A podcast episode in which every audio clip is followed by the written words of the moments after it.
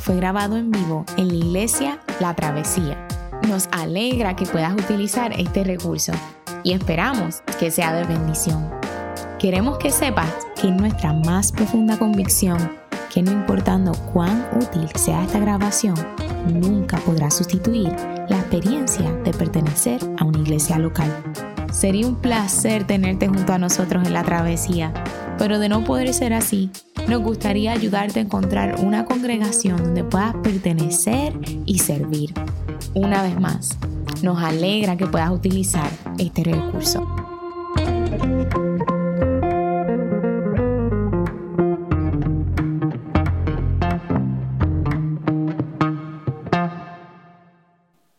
Pasaje de esta mañana se encuentra en el libro del profeta Miqueas, capítulo 4, versículos 1 al 5 y 9 al 10, y luego vamos a estar leyendo el capítulo 5, versículos 1 al 5 y 10 al 13. Así dice la palabra del Señor. En los últimos días, el monte del templo del Señor será puesto sobre la cumbre de las montañas y, y se erguirá por encima de las colinas.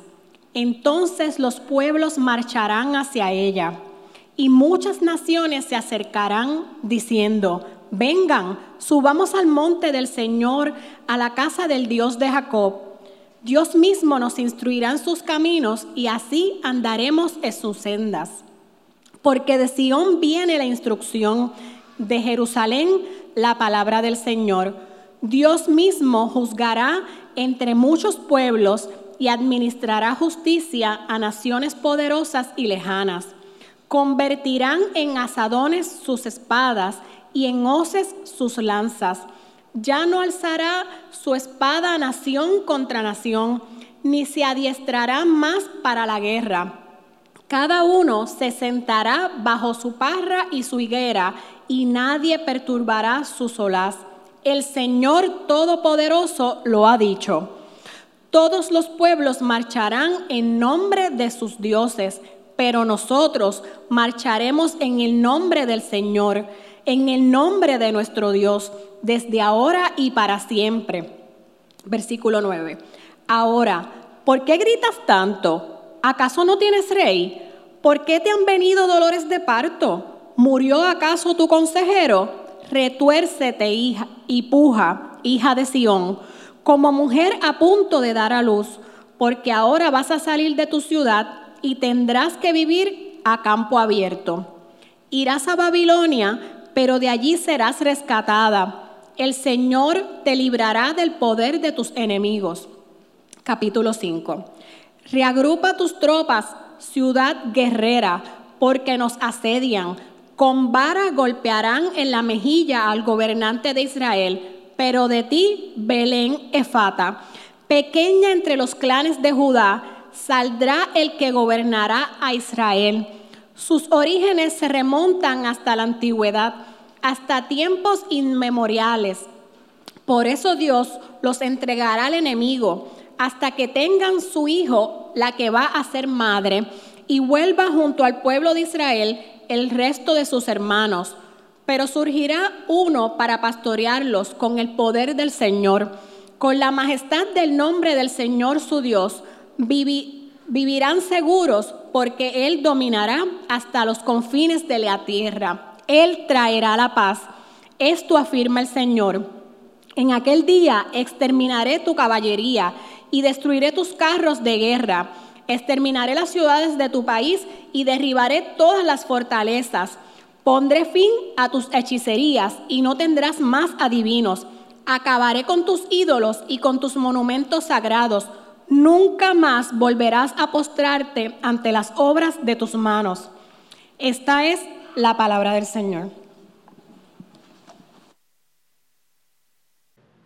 Y estoy seguro que no hace falta explicar ninguno de estos pasajes que acabamos de leer, todos se entienden de manera muy clara. Eh, para nosotros, gente que vivimos cerca de 2.700 años después de que se escribieron estos poemas, porque son poemas y a la misma vez son sermones que el profeta Miqueas predicó en la ciudad de, Judá, el reino del sur. Así que vamos a orar y dar gracias por la palabra y no, mentira, no un chiste. Este, ¿Qué es lo que vamos a hacer hoy aquí? Primero, gracias a todas las personas que se han acercado, veo algunas caras nuevas por ahí.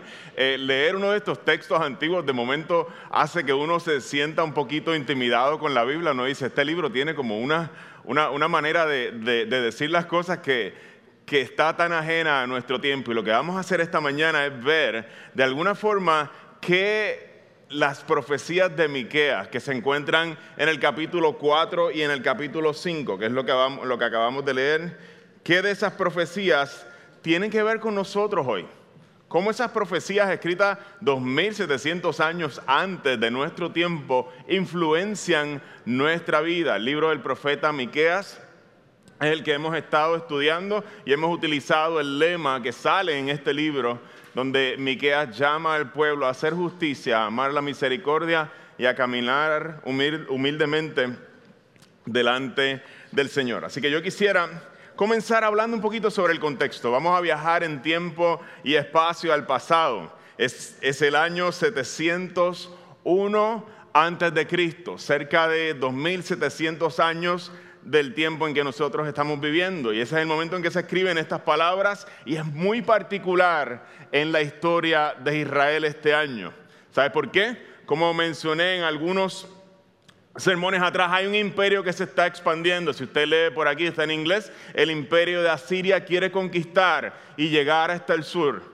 Y el imperio de Asiria en su agenda de expansión va a pasar por el territorio donde está Samaria y Jerusalén y su deseo es conquistar toda la tierra y ese es el imperio que se encuentra hoy frente a las puertas de Jerusalén. Si usted quiere conocer el pasaje donde sale esto, usted lee Isaías capítulo 36 y capítulo 37 y va a ir en detalle de lo que está pasando frente a las murallas de Jerusalén.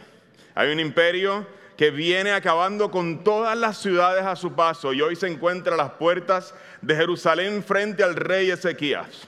Este es un día en el que se vive una angustia intensa dentro de las murallas de Jerusalén.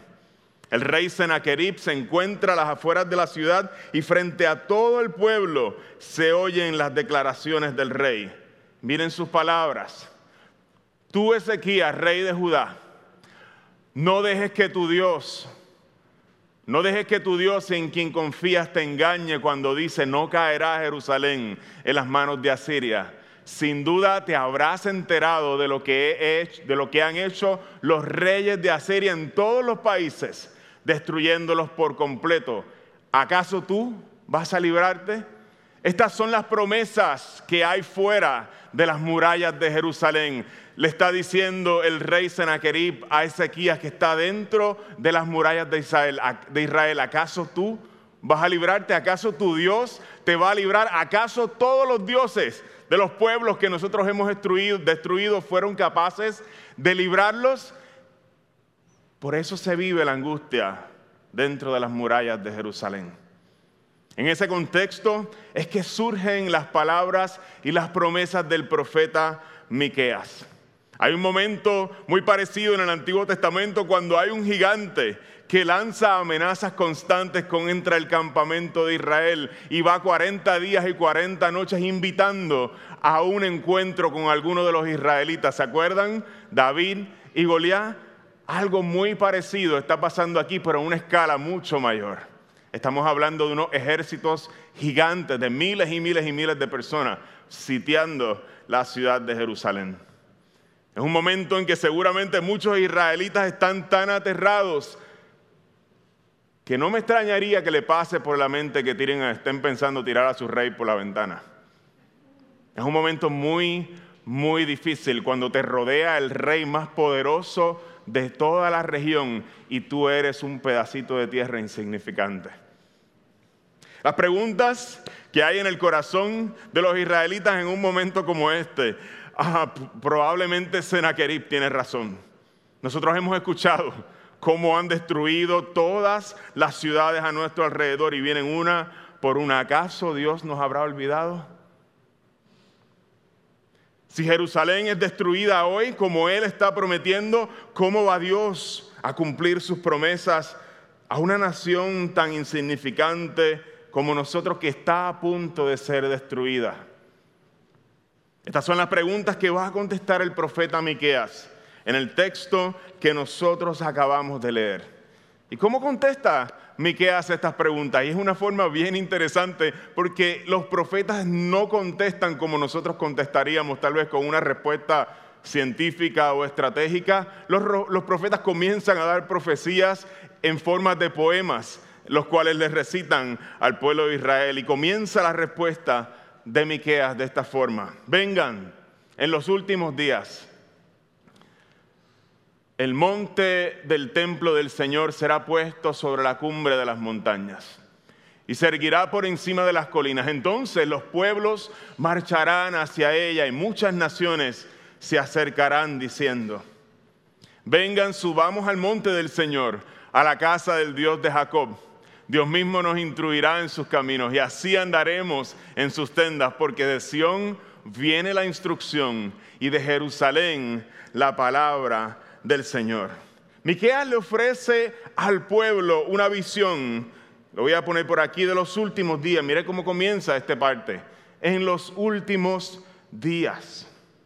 Le dice, miren al futuro y esto es lo que Dios tiene para ustedes y los pone a mirar al futuro. Dios tiene un plan y el plan de Dios no ha cambiado, les está diciendo Miqueas a los judíos. Ellos conocen muy bien este lenguaje. Los pueblos marcharán hacia, hacia Jerusalén. Muchas naciones se acercarán porque en el llamado de Abraham, en el momento en que se instituye la nación judía, esta es precisamente la promesa que Dios hace en un principio. Ustedes son un pueblo de sacerdotes y van a llevar mi gloria. Las naciones van a conocer a Dios por medio de Jerusalén. Así que el profeta Miqueas le dice, lo que ustedes escucharon en un principio, yo los voy a poner a mirar al futuro, porque no es nada diferente de lo que va a haber en el futuro.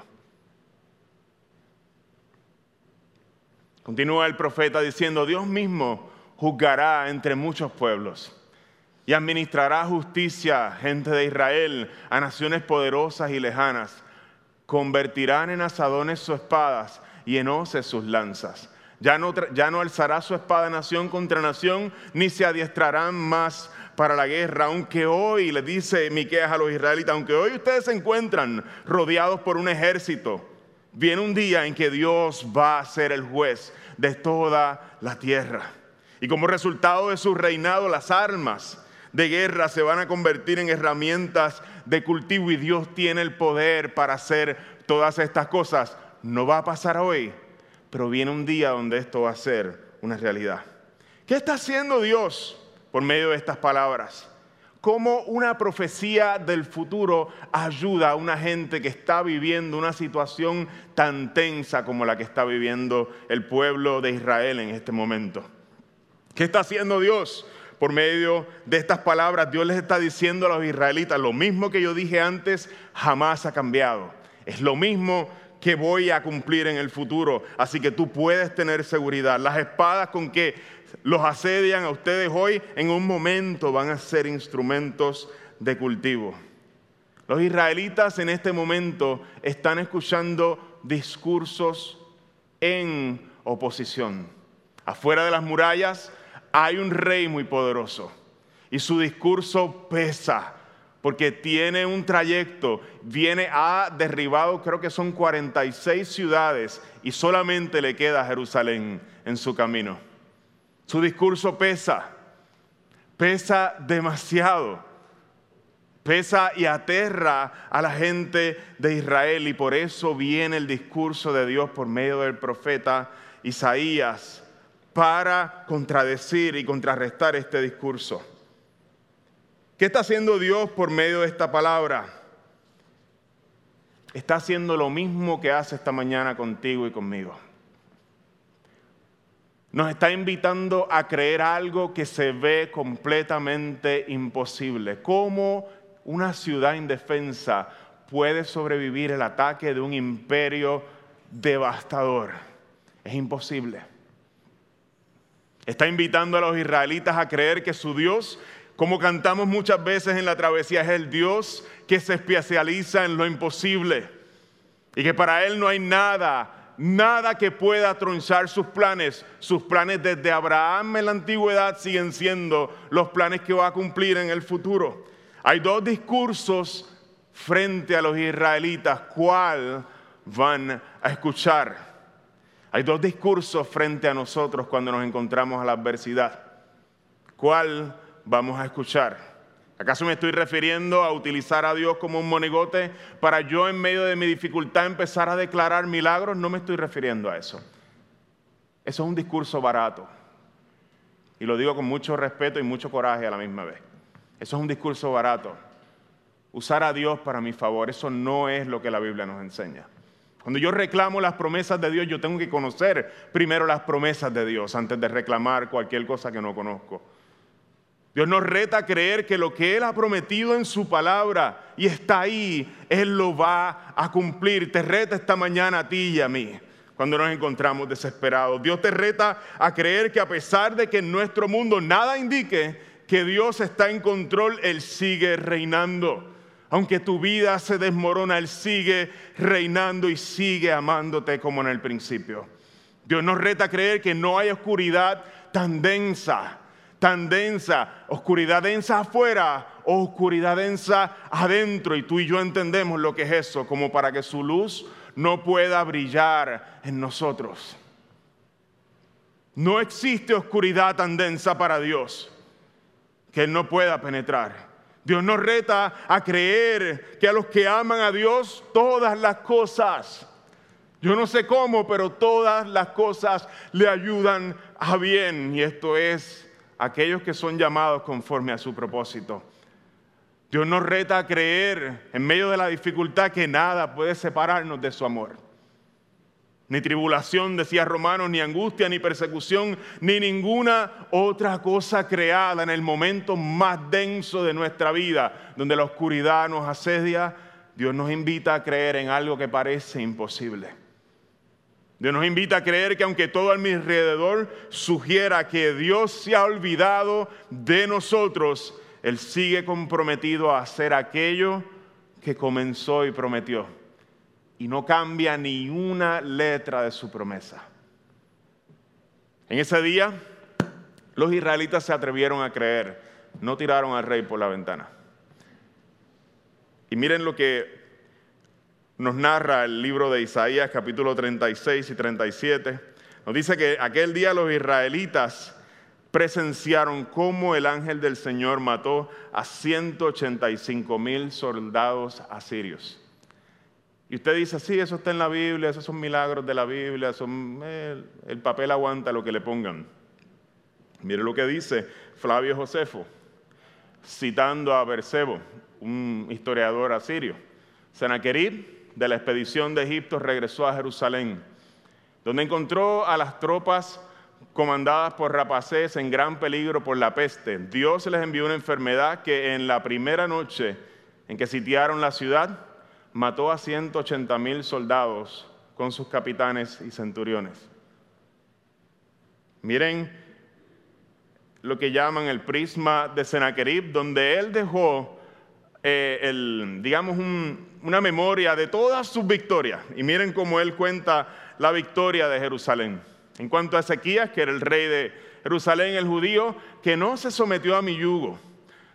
Puse sitio a 46 de sus ciudades fuertes, todas alrededor de Jerusalén, e innumerables aldejuelas de sus inmediaciones, y las conquisté mediante arietes y máquinas de asedio. Saqué de ellas a 200 mil 150 personas jóvenes, ancianos, varones y hembras, así como innumerables caballos, mulas, asnos, camellos y ganado mayor y menor que le arrebaté y consideré botín. Pero mire lo que dice el final.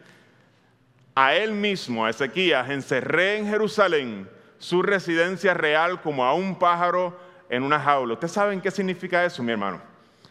Los reyes asirios exageraban todo para que se mantuviera la memoria, la gloria de sus memorias. Esta última oración, dicen los historiadores, esa es una manera de decirnos, a Ezequías no lo pude dominar. Así que como no lo pude dominar, esa fue la única ciudad que yo cogí y lo encerré como una jaula, como un pájaro dentro de una jaula. Dios fue fiel a su pueblo. Gracias a este evento, Jerusalén fue conservada y la palabra del Señor pudo seguir floreciendo en ese lugar. Cuando nosotros, Dios nos llama a, creer en lo imposible, el Señor va a hacerse cargo de cómo nos va a librar de lo que haya que librarnos. El Señor eh, muestra su fidelidad cuando nos llama a creer en aquellas cosas que parecen imposibles. No nos llama a declarar milagros que nos inventamos nosotros. Nos llama a confiar en sus promesas y podemos hallar seguridad en estas promesas. En el sermón de hoy estamos mirando primero el primer punto que acabo de, discutir es el punto de la promesa, la promesa que Dios hace y el propósito de la promesa no es simplemente darnos una visión del futuro, el propósito de la promesa es que podamos aprender a confiar en Dios en el presente. El segundo punto de nuestro sermón es como si nos moviéramos en el tiempo a otro momento en la historia de Israel. Comienza de la siguiente manera, el verso 10 del capítulo 4. Retuércete y puja, hija de Sión, como mujer a punto de dar a luz, porque ahora vas a salir de tu ciudad y tendrás que vivir a campo abierto. Irás a Babilonia, pero de allí serás rescatada. El Señor te librará del poder de tus enemigos. A pesar de lo que los eh, israelitas fueron librados aquel día del imperio asirio, del rey asirio, todavía no les toca experimentar los beneficios de la promesa recibida porque es una promesa para los últimos días. Y luego de esa promesa viene un periodo de espera. El profeta Miqueas continúa profetizando a los israelitas cosas que ellos van a experimentar eh, a medida que caminan siguiendo al Señor. Los israelitas les dice, se acerca un tiempo menos afortunado. Hoy recibieron una victoria, pero se acerca un tiempo menos afortunado.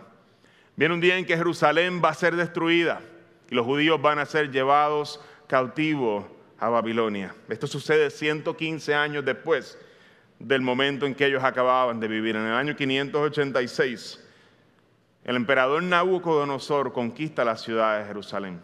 La gente va a pensar que la conquista de Jerusalén significa el final pero esta no es la última palabra que Dios tiene para Israel. ¿Qué implicaciones tiene para un judío?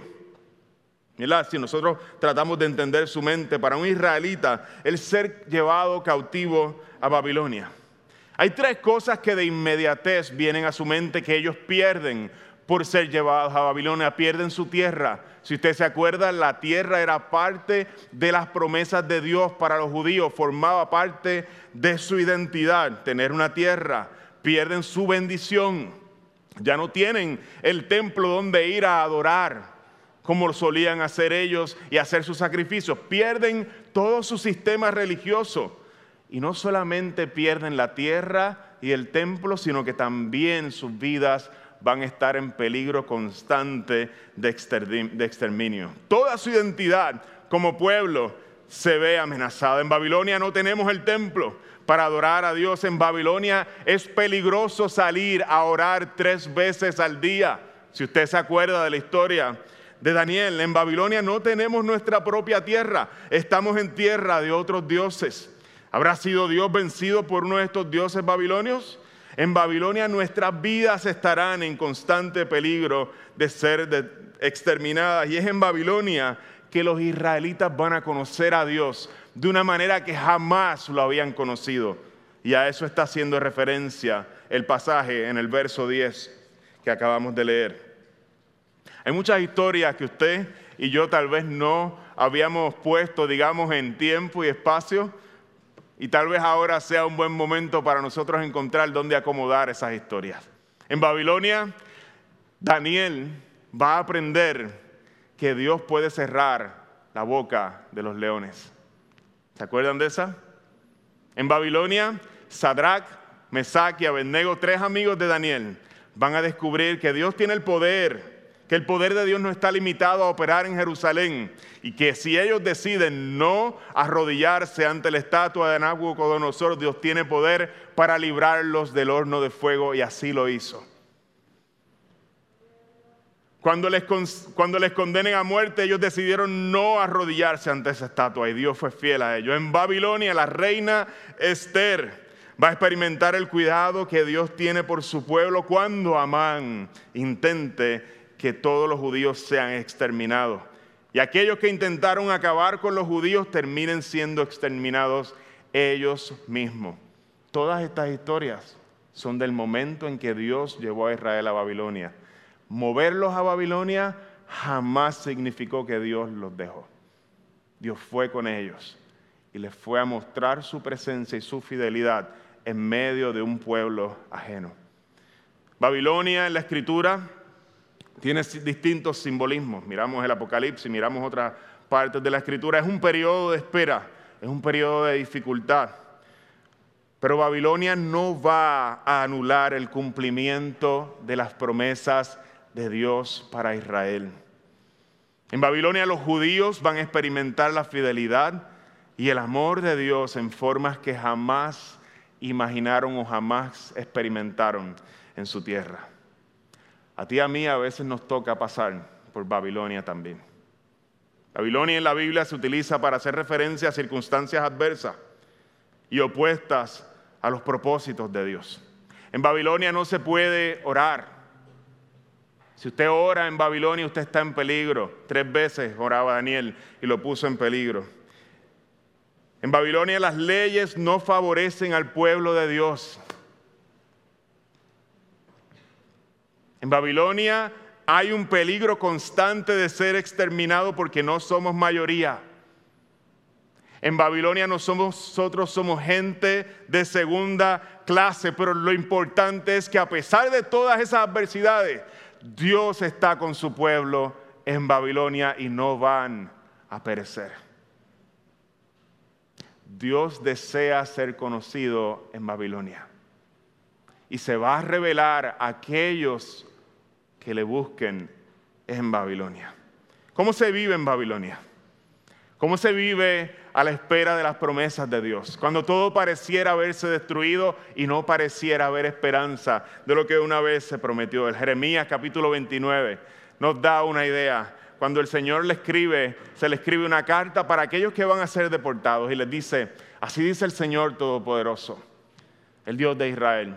A todos los que he deportado de Jerusalén a Babilonia, Dios es quien los llevó allá.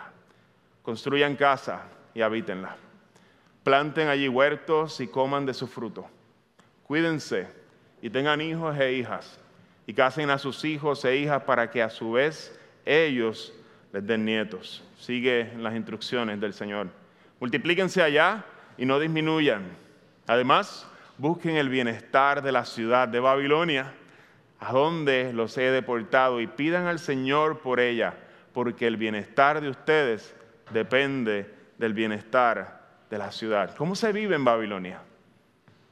¿Cómo se vive en un lugar que se opone a los propósitos de Dios?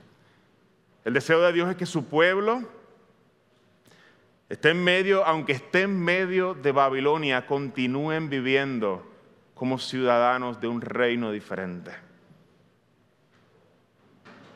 Que aunque ellos están en Babilonia, continúen viviendo como si fueran parte de Sión, porque su identidad no está marcada por el lugar donde viven. Y ese es nuestro llamado, el llamado que Dios tiene a tu vida y a mi vida, que vivamos como ciudadanos del reino de aquí, de Dios aquí y ahora, que si tú eres un maestro en este mundo, a pesar de las circunstancias que estás viviendo, tú digas, en este espacio que yo tengo, yo voy a reflejar a Dios.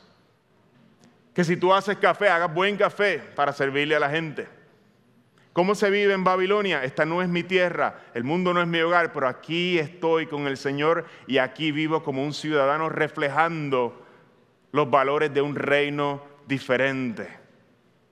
Siembro huertos, construyo casas.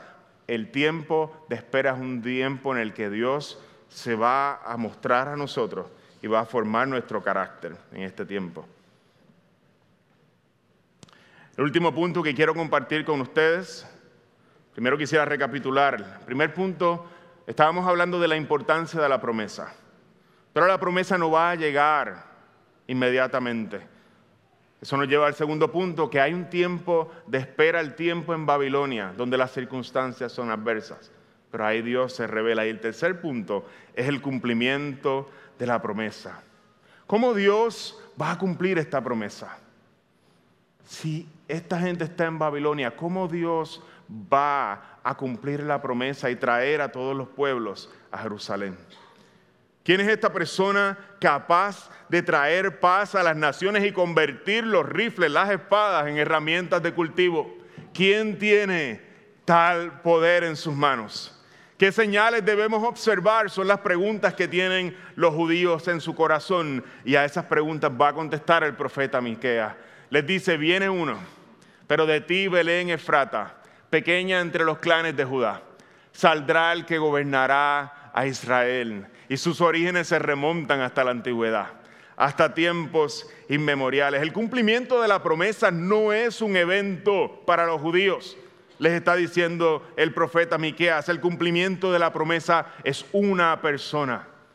La promesa de Dios y el, el panorama de paz va a venir por una persona. Dios promete un gobernante que ha de venir de la ciudad de David, Belén, Efrata. Y el texto nos va a hablar sobre las cualidades de este gobernante. En el próximo, en el próximo verso dice, pero surgirá uno para pastorearlos. Este es un pastor con el poder del Señor, con la majestad del nombre del Señor su Dios. Y ustedes vivirán seguros porque Él dominará hasta los confines de la tierra. Él traerá la paz.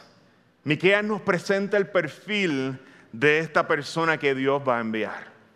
Este gobernante va a tener la majestad de un rey poderoso y el poder de un rey grandioso. Pero su manera de gobernar va a estar caracterizada por el corazón de un pastor. Surgirá uno para pastorearlo. Y este perfil de rey pastor nosotros lo vemos viendo a través del Antiguo Testamento, del gobernante pastor. Parece que Dios tiene una obsesión con los pastores y con el asunto este de cuidar las ovejas.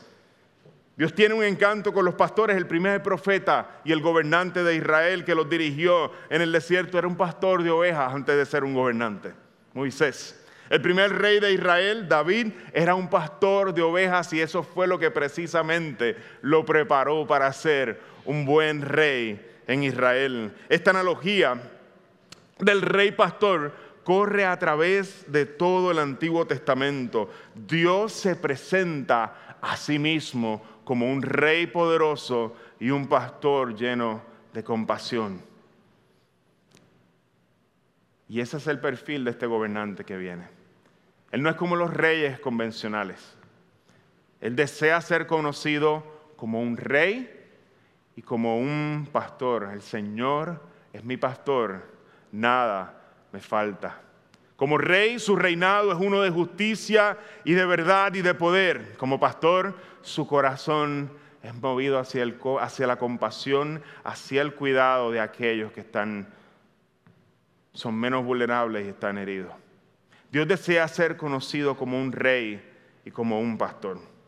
Y ese es precisamente el perfil que nos muestra el Nuevo Testamento acerca de Jesús. Como rey, Jesús no deja que nadie reduzca su gloria. Pareciera como si le faltara humildad en algún momento. Bendito el que viene en el nombre del Señor. Paz en el cielo y gloria en las alturas mientras él entraba a Jerusalén en la semana en que él iba a sufrir la cruz. Y algunos de los fariseos estaban entre la gente y le reclamaron a Jesús, maestro, no dejes que tus discípulos digan estas cosas. Y Jesús les respondió, yo les aseguro que si ellos se callan, las piedras comienzan a gritar, porque el que está entrando aquí no es menos que el rey del universo. Este rey es más glorioso y más poderoso de lo que tú y yo jamás pudiéramos imaginar. Jesús no es tu amigo, ni tu panita. Cuando Él entra, la tierra tiembla. Ese es el rey del universo que va entrando a Jerusalén. Como pastor, es más humilde de lo que tú y yo jamás pudiéramos imaginar. Este pastor huele, apesta a ovejas. Busca las perdidas. Sana a las heridas. Se mezcla con la gente que tú y yo jamás nos mezclaríamos. Qué vergüenza recibe a aquellos que son rechazados. Se humilló a sí mismo, dice el apóstol, haciéndose obediente hasta la muerte y una muerte de cruz. Jesús nos dice, yo soy el buen pastor y lo que hace el buen pastor es dar su vida por las ovejas. Él es demasiado glorioso y demasiado humilde, por eso no cabe en nuestras categorías. Por eso cuando llegó al mundo casi nadie lo reconocía, porque es una persona diferente a lo que tú y yo esperaríamos.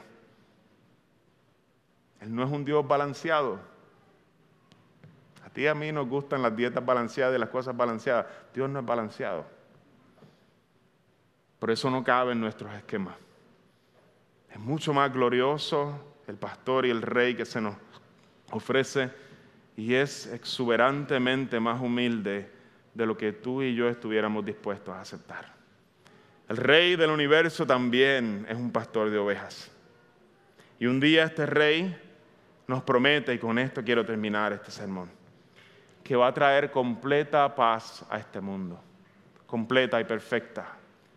Este rey va a convertir las armas de guerra en instrumentos, herramientas de cultivo, con su poder.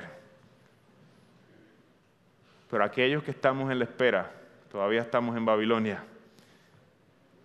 este rey que puede convertir las armas en instrumentos de cultivo, también tiene el poder para calmar las tormentas que hay en tu corazón, para darte paz. Si tú has conocido a Jesús, tú sabes la paz a la que yo me refiero. Tú sabes que te fastidió la vida y ya no puedes volver atrás. Tú sabes a la paz que me refiero. La paz les dejo, mi paz os doy. Yo no os la doy como el mundo la da. No se turbe vuestro corazón, ni tenga miedo. Si tú no la has conocido, Él quiere darte esa paz. Si las tormentas están embravecidas en tu corazón, Él es el rey que trae la paz, nos dice Miquea. No hay paz en ningún otro, no hay paz en tu trabajo, no hay paz en tu éxito, no hay paz en nada que tú puedas lograr. ¿Te atreves a creer lo imposible? De que este rey que murió en la cruz puede darte paz dos mil años después y aún sin estar presente físicamente en medio nuestro. Te invito a que conozcas a ese Señor.